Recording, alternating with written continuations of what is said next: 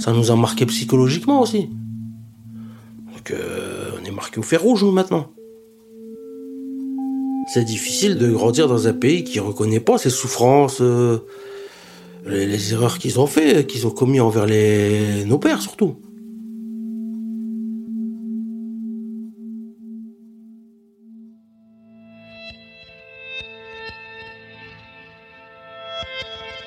Abdallah a grandi à Roubaix dans les années 80.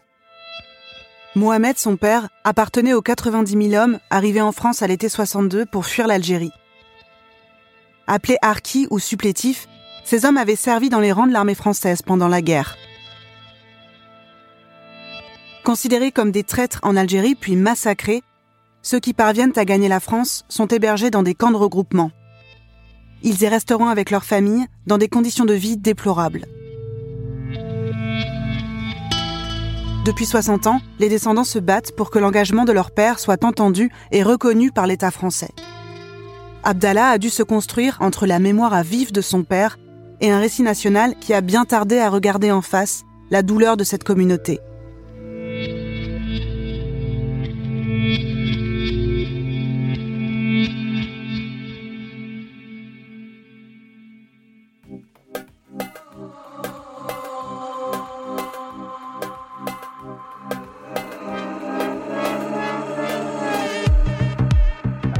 Coloniale, une gigantesque affaire commerciale. L'Algérie, c'est la France. Qu'attendez-vous pour vous soulever? C'est difficile de se figurer son grand-père comme un assassin. Le souvenir des Harkis doit être gravé dans la mémoire nationale. C'est un déshonneur, monsieur le président C'est quelque chose de vertigineux, d'effrayant en fait. C'est pas juste une histoire entre les gentils et les méchants, c'est un monde en noir et blanc en fait.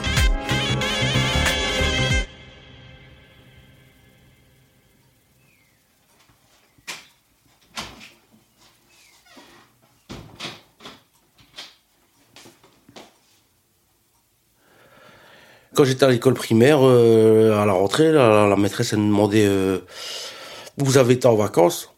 Donc euh, bah, les copains immigrés algériens, ils disaient en Algérie, immigrés marocains au Maroc, les Portugais au Portugal.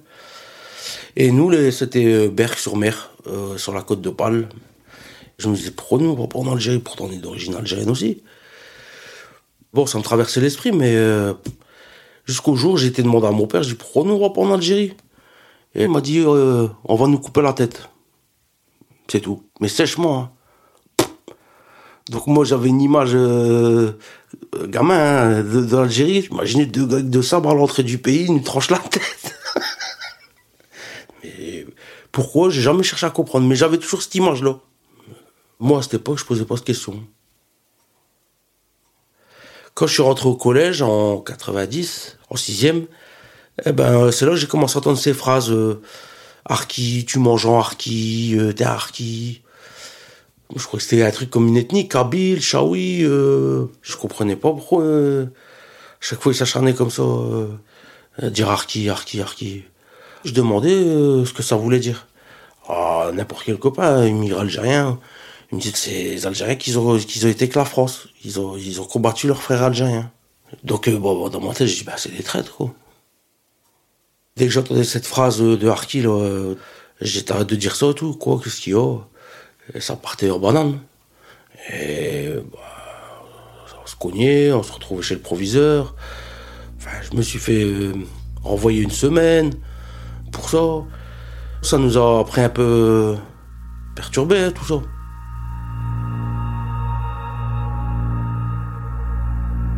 À cette époque-là, euh, je connaissais rien de l'histoire de mes parents. Je savais qu'ils étaient nés en Algérie, euh, mon père en 39 et ma mère en 47. Stop.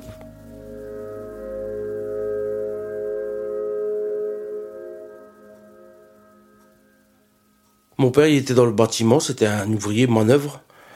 Et ma mère, bah, elle était mère au foyer, s'occupait de ses enfants. On était une famille ouvrière, comme toutes les familles euh, sur Roubaix. Je suis né dans une courée, et j'ai grandi dans une courée. C'est des maisons qui ont été construites au 19e siècle pour les ouvriers du textile, collées à l'usine. Et, mais nos parents, quand ils sont arrivés, il n'y avait pas de logement social ici sur Roubaix. Il y avait du boulot, mais il n'y avait pas de logement. Donc ben, ils cassaient une porte, ils rentraient, et puis c'était chez eux. Mais c'était insalubre. Hein. C'était des maisons en ruine, mal isolées, mal. On chauffait au feu à charbon, mais bon, on chauffait le quartier, c'est pas la maison. On se lavait comme des cow-boys dans des bassines. Une fois par semaine, notre mère nous lavait tous dans la bassine. Et ben, c'est couré, c'était des bidonvilles. hein. Nous, on était gamins, on était heureux dedans, mais bon, faut dire ce qui est, c'était dégueulasse.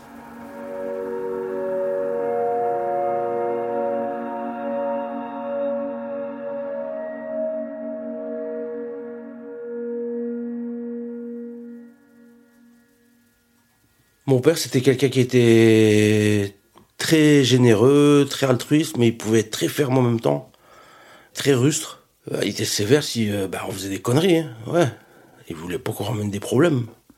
Comme euh, tous les, pères, ils étaient à cette époque, hein, ils voulaient pas d'histoire, pas, pas de vagues, quoi. Mon père, il voulait pas qu'on nous monte du doigt, ouais. Ouais, les Algériens, de la merde. Je sais pas si c'est lié à la guerre d'Algérie, parce que nos pères, comme les pères d'immigrés algériens, ils étaient tous comme ça.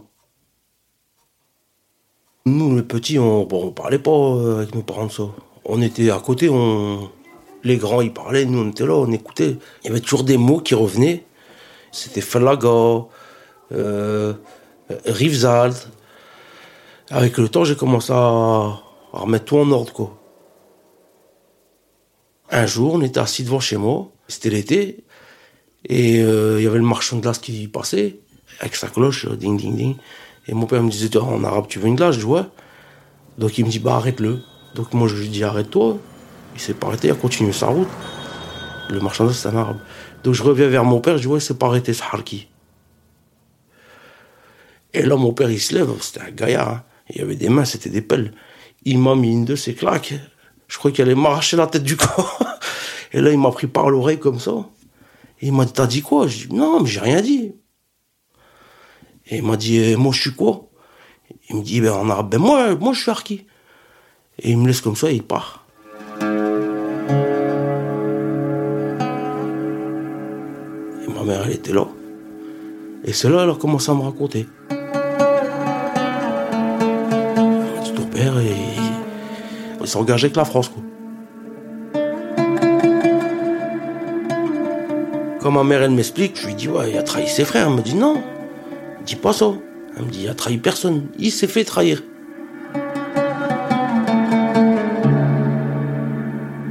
Petit à petit, j'ai grandi. Et donc, je me sentais euh, plus légitime pour poser des questions. Mon père a commencé à me raconter euh, son passé en Algérie.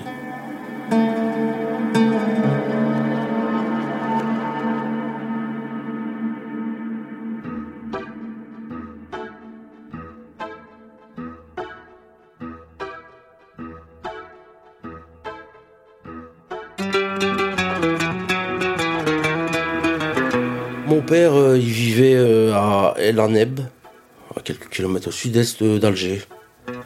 Il vivait dans des montagnes, dans une petite maison, avec son père, son petit frère, sa mère, bon, il l'a pas connu, et sa grande sœur, qui est toujours là-bas en Algérie. Quand il était adolescent, mon père travaillait dans une ferme tenue par des colons, dans la plaine de la Mitidjo, qui était pas loin de chez nous. Il faisait des travaux agricoles, il faisait des vendanges, il récoltait des fruits, des... pour gagner une petite pièce, pour aider mon grand-père.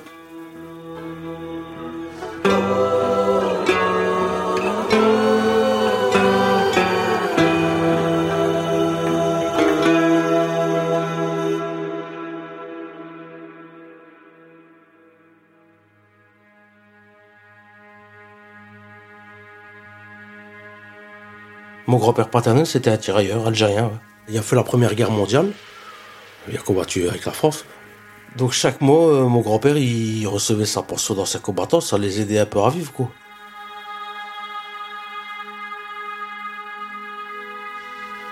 Quand la guerre éclate en Algérie en 1954, le FLN a de plus en plus de pouvoir. Ben, ils veulent enrôler tout le monde, euh, tous les Algériens, les jeunes, les vieux, dans les villes, dans les montagnes, partout. Et pour que tout le monde euh, les rejoigne à leur cause, ils emploient toutes sortes de méthodes et parfois c'était la méthode dure.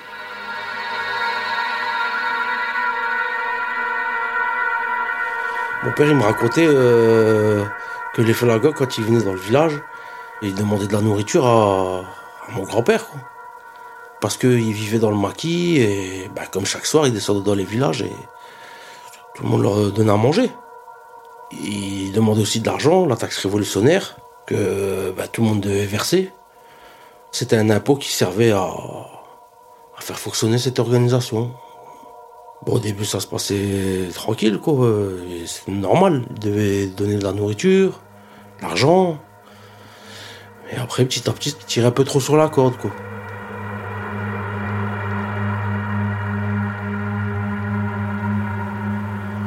En 56, les Felagas, ils reviennent chez mon grand-père. Là, ils lui disent euh, Tu refuses ta pension d'ancien combattant, tu refuses l'argent de la France. Donc de là, mon grand-père leur a dit euh, Ah, Moi, si je refuse, avec quoi je vais vous donner l'argent?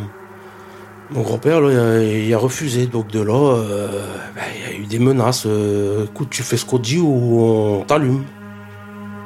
Donc ils sont revenus le mois d'après et mon grand-père, il leur a préparé leur argent. Et eux lui ont dit D'où il vient encore cet argent? Bah, De ma pension. Et donc, on t'a dit quoi?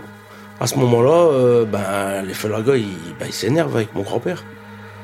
Et de là, ben, il y avait mon oncle Ali, il avait 12-13 ans, qui était à côté de mon grand-père et qui l'ont pris, l'ont jeté dans un four à pain euh, qui avait de la braise dedans. Il, il s'est brûlé dedans et bon, ils l'ont laissé comme ça, ils sont partis.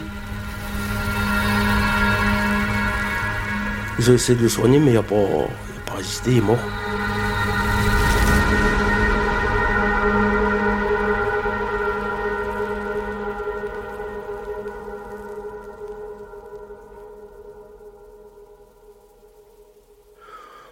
Mon père, bah, quand il voit euh, son frère euh, Ali décédé, euh, il comprend plus rien. Il, se dit comment les Felagas, là, ils se battent pour nous, ils se battent contre nous. C'est quoi ça? La seule chose qu'il voulait, mon père, bah, c'est de s'armer, de venger son petit frère. Donc mon père, il va se rendre la- à la première caserne de l'armée française qui se trouve dans les alentours pour s'enrôler. Mon père, il était pour l'indépendance de l'Algérie, mais il était pas contre. Mais pas de cette manière, pas de, pas avec leur méthode euh, barbare. Ouais, mon père, il était plus pour une idéologie à la Messali Hadj, parce qu'il était pour une indépendance, mais euh, en douceur, euh, modérée. Dans les moments les plus difficiles, je n'ai jamais désespéré d'arriver un jour ou l'autre à trouver une solution digne pour le peuple français et pour le peuple algérien. En fait, euh, à l'époque, euh, à partir de 1956, l'armée française recrute des Algériens dans ses unités militaires. L'idée pour l'armée, c'est de recruter des hommes qui connaissent le terrain, la région, les endroits cachés, mais aussi la langue, pour communiquer avec la population. Ces unités sont appelées Harka et elles servent au niveau local. L'intérêt pour l'armée, c'est que ces soldats euh, appelés aussi supplétifs, entre guillemets, les aident à, à traquer les soldats du FLN. Et l'armée veut aussi convaincre euh, la population algérienne qu'il faut être du côté de la France, qu'il ne faut pas faire confiance au FLN, etc.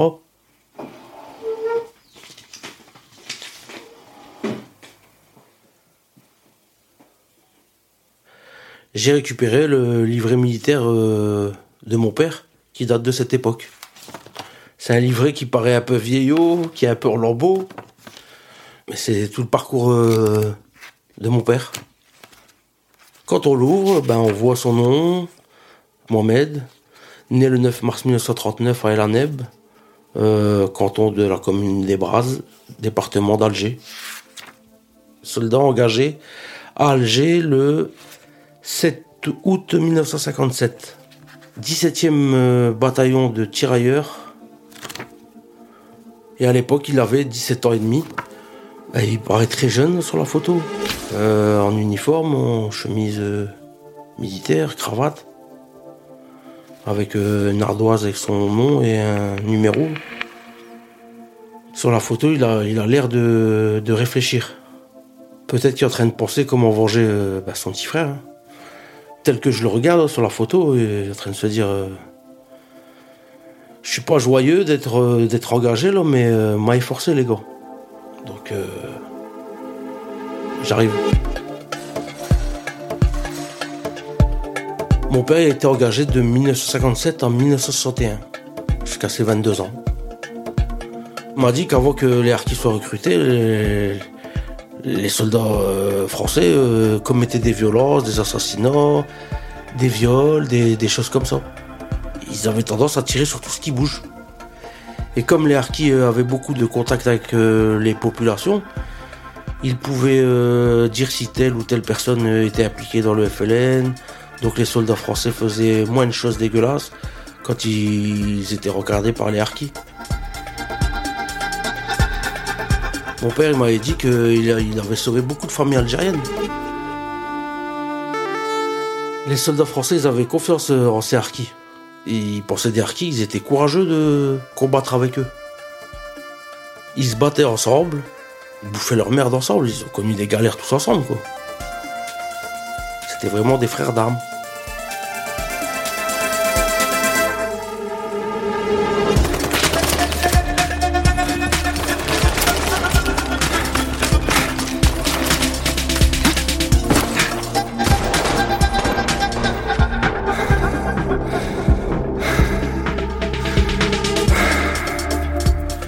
Souvenir le plus marquant de mon père, c'est quand il a été pris en embuscade en 1959, dans la région de Médéa, la, la forêt de Sbarbar. Et là, euh, il a été blessé à la jambe, euh, il y a eu des copains à lui qui sont morts, lui a été transporté sur le dos d'un autre copain, qui attendait les balles sifflées. Euh, c'était, euh, terrible quoi. «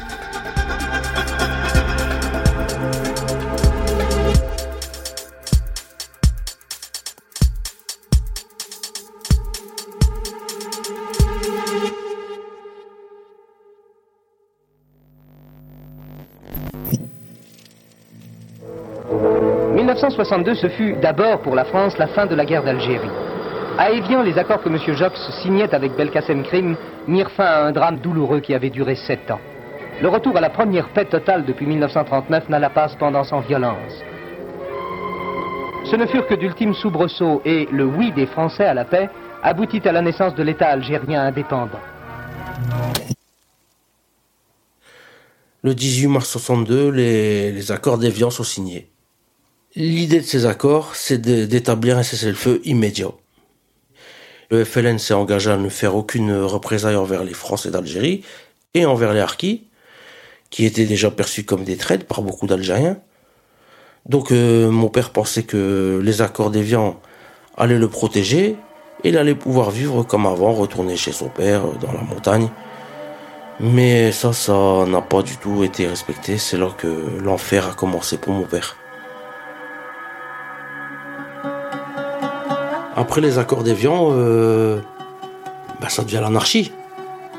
Il y a une période de transition, il n'y a plus d'autorité française, le FLN a, les mains libres, ils veulent nettoyer tous les résidus euh, pro-français. euh, pour eux, c'est des résidus. hein.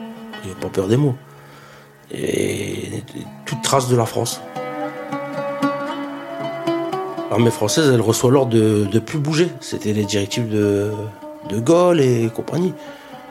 Comme ils ne pouvaient pas se venger sur l'armée française, ben, c'est l'Arki qui paye. Ils ont été abandonnés par l'État français.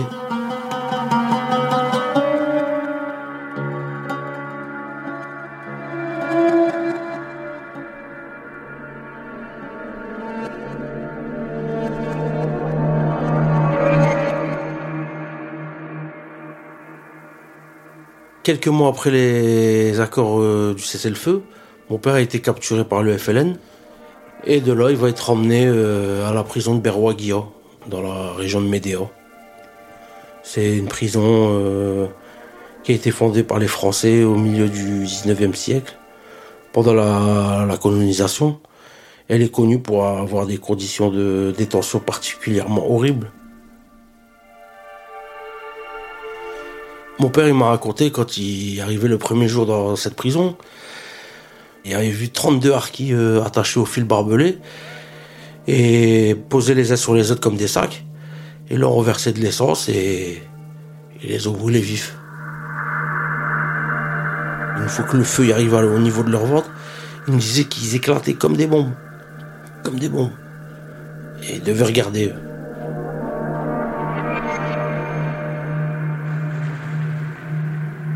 Et moi, mon père, euh, ben, tortionnaires, ils lui ont cassé du verre pilé, il devait marcher dessus. Ils lui ont tailladé à la poitrine euh, au couteau. Et ils lui mettaient du sel euh, dans la plaie. Et il disait, c'est là que tu mettais l'argent de l'armée française. Toutes sortes de tortures vraiment horribles, quoi.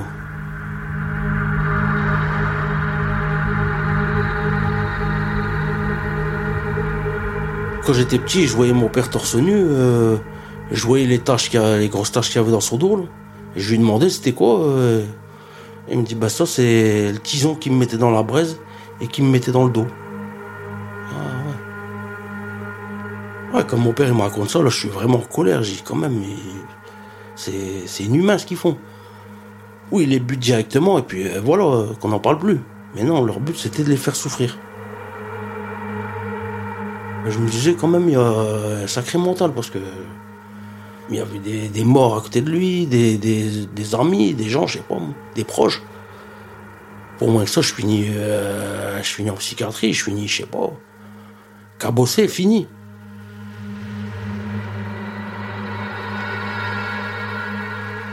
Au bout de six mois de torture, bah, il est libéré par la Croix-Rouge. Ils l'ont emmené dans un camp de regroupement au port de Zeralda, près d'Alger. De là, il a pris un bateau, direction la France.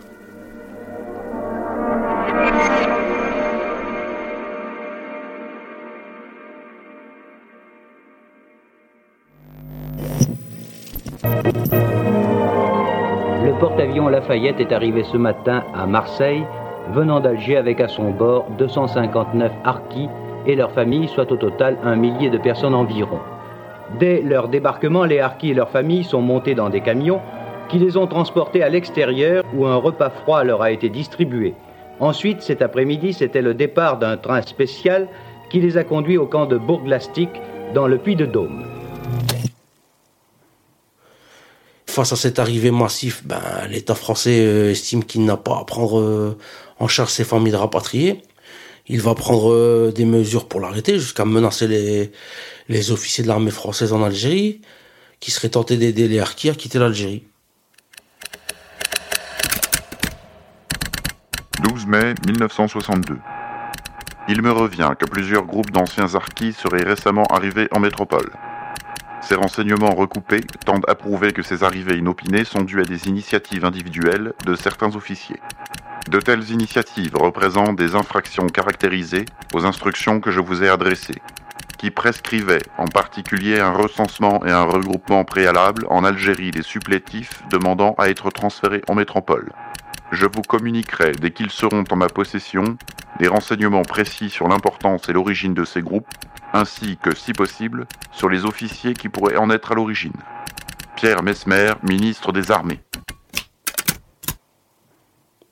Ce télégramme euh, montre vraiment l'abandon de l'État français euh, envers les harkis. Moi, j'en veux pas l'armée. L'armée, elle a suivi les directives, c'est ça, c'est l'armée. C'est l'État. Ils ont été terribles. Ils les ont enrôlés et à la fin, c'est ces mêmes gens-là qui donnent l'ordre de les laisser sur place. C'est ça qui est terrible.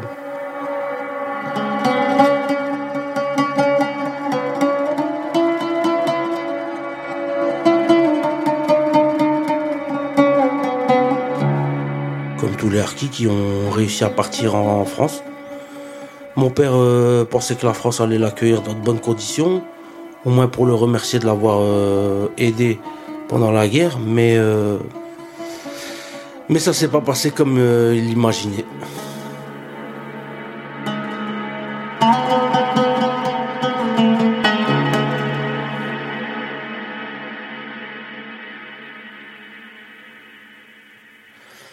Comme l'État français euh, refuse de prendre en charge ces familles de harkis, il va les parquer dans des camps appelés camps de transit et de reclassement. Jouques, dans les Bouches du Rhône, un camp de harkis en pleine campagne. En 1963, date de son ouverture, c'était un camp d'hébergement. 27 familles vivent dans ce camp, des familles nombreuses bien sûr, et la majorité d'entre eux condamnent ces camps. Il faut l'éclatement des camps. Ces familles ne peuvent pas continuer à vivre 10, 12 entassées dans de véritables réserves d'Indiens. Euh, rien n'a été fait pour eux. On peut qualifier euh, les conditions dans lesquelles euh, ils habitent un défi à la décence et aux règles de l'hygiène. Ils n'ont en tout et pour tout pour faire leur toilette que la cuisine et un cabinet qui sert de douche en général pour 8, 10 ou quelquefois 12 personnes. C'était censé être des hébergements temporaires, mais en, fait, euh, des milliers de familles sont restées là euh, pendant des années. Le dernier camp a fermé en 1976.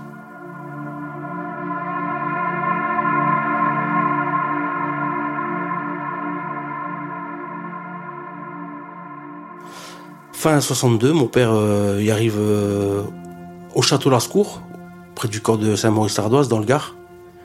Comme mon père, il était célibataire, bah, il a pu partir du, château Lascour en 63. Il n'est pas resté très longtemps. Donc il a, bourlingué un peu, il est parti. il a rejoint ses cousins au Muy, dans le Var, qui vivait dans un hameau de forestage. Et en 1975, bah, il est monté sur Roubaix définitivement, il a posé ses valises. Et il a rencontré ma mère. Et de là, bah, on est arrivé.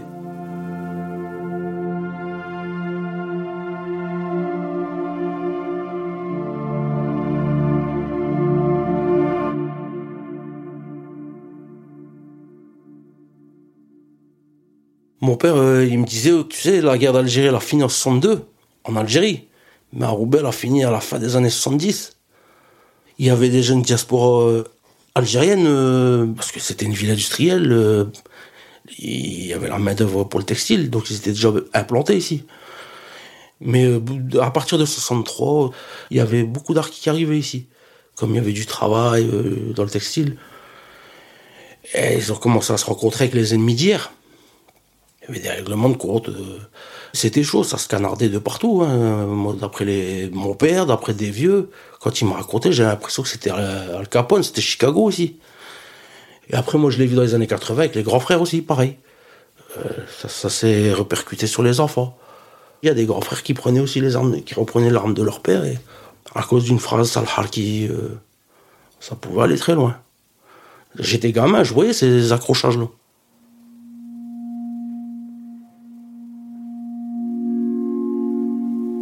Père, avec tout ce qui lui arrivait, il s'est mis à boire comme, euh, bah, tous les pères arquis ici dans, à Roubaix. Premier bar qu'ils voyaient, rentrer en sortant d'usine, ils noyaient euh, leur chagrin aussi, parce qu'ils ont laissé leurs parents, ils ont laissé, comme mon père a laissé son père. Ça devait être dur. Donc de là, ben, c'est un cercle vicieux, quoi. Et après, ben, ils rentrent, et ben, pour rien, ils connent la mère. Nous, les enfants, on est là, on essaie de les séparer. Des fois, on vole contre le mur, bouge l'autre aussi.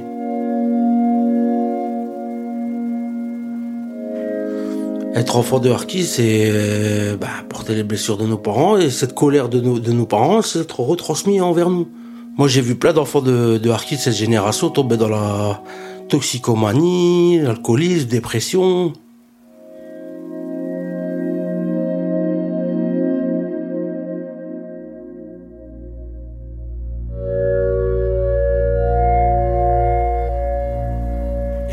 J'étais à l'école en France, donc je parle aussi le français. Je rêve en français, je, mange français, donc euh, on dire on est intégré malgré tout.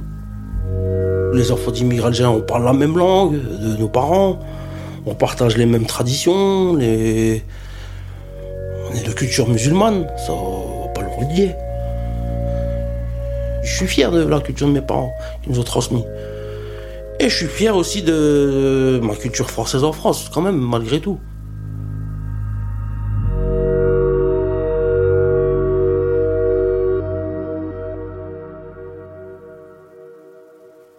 L'identité, elle est difficile à trouver. Euh, ici, euh, depuis que t'es gamin, des fois, t'entends des Français autochtones qui disent euh, Retourne chez toi, sale bico.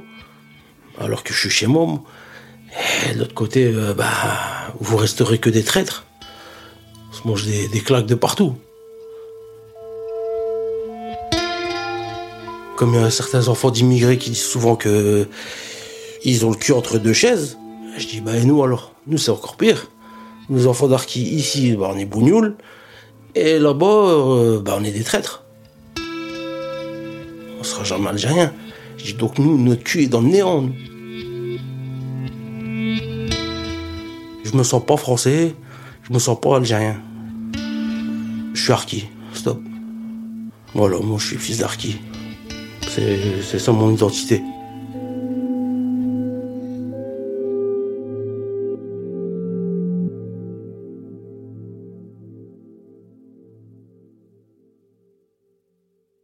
En novembre dernier, le gouvernement Macron a proposé un, un projet de loi de reconnaissance et de réparation pour les harkis. La loi a été votée en début d'année. Dans le premier article de cette loi, euh, il est dit que la nation exprime sa reconnaissance envers les harkis qui ont servi la France en Algérie et qu'elle a abandonné. Elle reconnaît sa responsabilité du fait de l'indignité des conditions d'accueil et de vie sur son territoire, à la suite des déclarations gouvernementales du 19 mars 1962 relatives à l'Algérie. Pour moi, cette loi, elle arrive trop tard parce que nos anciens sont déjà morts, pour beaucoup. Nous, on aurait aimé voir nos pères euh, l'entendre. Mais là, pff, moi, ça me fait, ça me fait ni chaud ni froid, honnêtement. Mais pour les générations futures, peut-être, ouais. Ça va ramener peut-être de l'apaisement. Ce projet de loi, euh, il prévoit une réparation financière de 15 000 euros pour les harkis, qui ont vécu dans les camps entre 62 et 75. Et en plus, c'est même pas pour tout le monde. Ça veut dire les autres, ils ont rien du tout. Nous, les harkis des bidonvilles, tout ça. Alors, euh, c'est estimé à zéro, nous. On n'a pas souffert, on n'a rien eu, on a vécu à Beverly Hills. C'est pas normal. Ça, pour moi, c'est insuffisant. C'est pas normal. Mais même, même, même euh, pour ceux des camps, 15 000 euros, c'est quoi? Franchement, 15 000 euros, t'achètes même pas une baraque à frites pour te reconstruire. Parce que euh, nos parents ont laissé des biens là-bas. Aujourd'hui, on a quoi aussi On n'a rien. On est parti avec une jambe en moins. euh, on est sans aucun patrimoine, nos enfants. C'est pareil. Le seul patrimoine qu'on a eu par nos parents, malgré eux, je leur en veux pas, c'est ben, la transmission de cette tragédie. Et après, ils viennent nous jeter là 15 000 euros, ils nous prennent pour des singes. non, pas déconner. C'est pour ça, c'est du mépris, c'est toujours du mépris.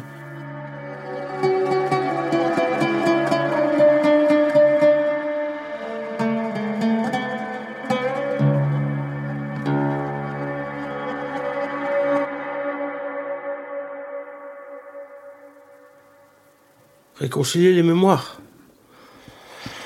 Moi, je veux bien. Moi, je suis prêt à discuter. euh, des fois, ça m'arrive avec des copains hein, immigrés algériens. ouais. Il y en a, ils sont biberonnés par la propagande de l'Algérie actuelle. L'Algérie, quand elle gagne au football, tu vas voir un joueur, euh, un joueur sur le terrain va dire Ouais, euh, je dédie ma victoire pour les 1 million de martyrs. je sais pas, c'est comme si tu vois les joueurs de l'équipe de France qui disent Ouais, je dédicace la victoire à tous ceux qui sont morts en 39-45. Ou... C'est quoi ça? C'est bon, faut avancer maintenant. Le, gouvernement qui, euh, qui, il a besoin de se nourrir de ça pour euh, légitimer sa, leur pouvoir. J'ai du mal à croire que on va réconcilier les mémoires parce que chacun a sa vérité après euh, le- le- l'enfant d'immigré algérien il a sa vérité, l'enfant de Harki comme moi il a sa vérité, l'enfant de pied noir il a sa vérité, l'enfant d'Arplé a sa vérité. Mais bon, moi j'ai du mal à croire.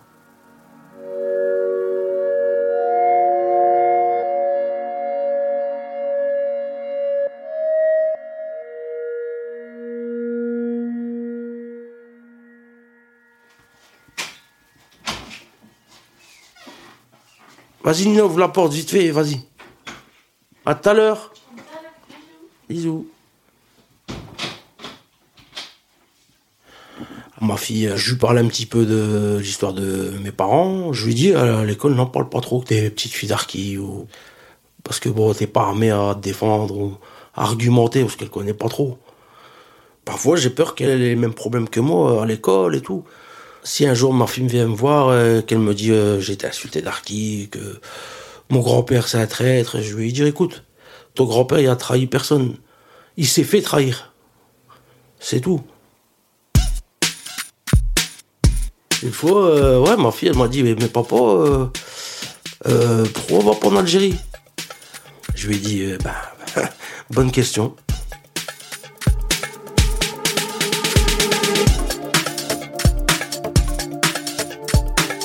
Fragment d'Algérie est une série écrite, enregistrée et racontée par Adèle Salmon. Produite par Paradiso Media. Suzanne Collin est productrice. Florentin Baume a monté et réalisé les épisodes.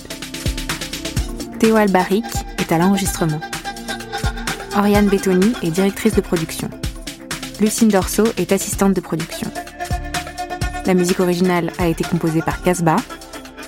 Louis Daboussi, Benoît Dunègre et Lorenzo Benedetti sont producteurs délégués.